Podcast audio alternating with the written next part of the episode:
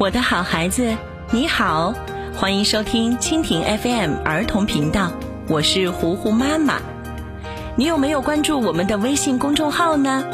希望你可以让你的爸爸妈妈关注我们的微信“糊糊妈妈讲故事”，并且可以留下你的姓名和电话，因为我们会从中抽出幸运的一位小朋友，送给他聪明的一休故事书。好啦，今天糊糊妈妈要继续为你讲《聪明的一休》第三十二集。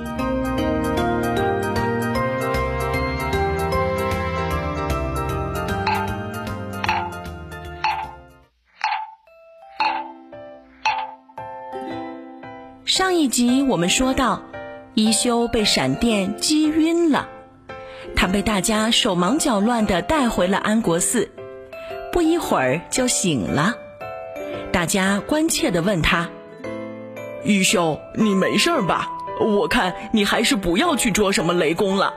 肚脐儿没被抢走，就算是很幸运了。”可一休并不甘心，不管怎么样。抓不到雷公，我绝不罢休，我一定要再试一次。他仔细思考着，雷公真正喜欢的东西是什么呢？第二天早晨，他又来到大树下，想着这个问题。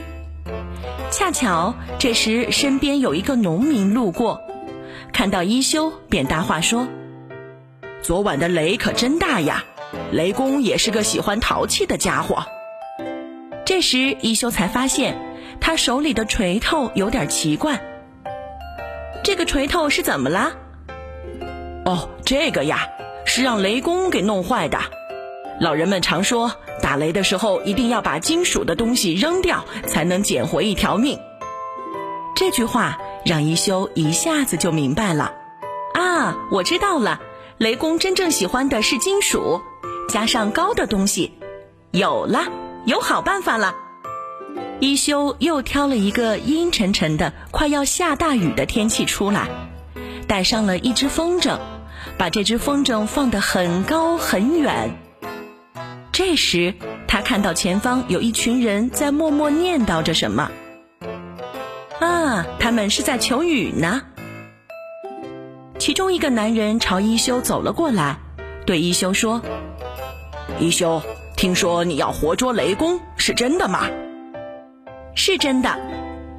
不不，你千万不要捉他。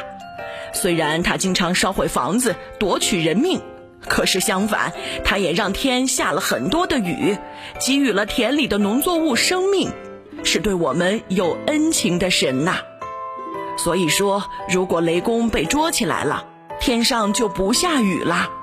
拜托你了，一休。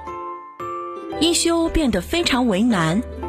如果不把雷公捉住，一休就要在将军面前学狗叫；相反，如果捉住雷公，就会出现雨水不足，使老百姓受苦。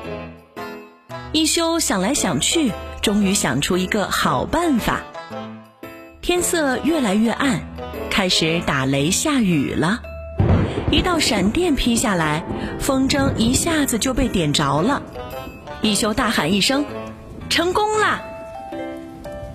原来，一休把火筷子绑在了风筝上，然后把风筝放起来，这样就捉住雷公了。大家是不是在什么地方看到过与此相同的事儿呢？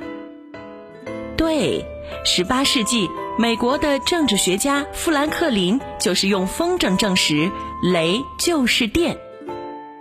将军听说一休捉住了雷公，惊讶极了。他赶紧把一休叫来，问道：“听说你捉住了雷公，快让我看看雷公在哪儿呢？”“在这儿呢，您看。”一休拿出被烧焦的筷子，说道：“您瞧，这就是雷公用的筷子。开始我捉到他了，可后来因为某些原因，我又把它放了。”作为捉到他的有力证据，我就留下了这个。将军一瞧，默默地说道：“如果是这样，我就不得不剃光头了。”唉。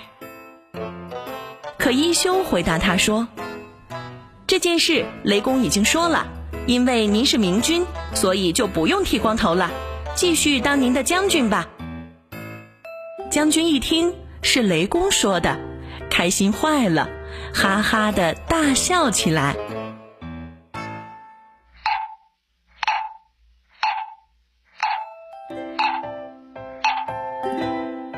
聪明的一休第三十二集，今天就为你讲到这里啦，我的好孩子，这里是蜻蜓 FM 儿童频道，我是糊糊妈妈。如果你喜欢我讲的故事，记得要点击收藏，同时可以关注我们的微信公众号“糊糊妈妈讲故事”。好了，今天就到这儿吧，休息休息一下。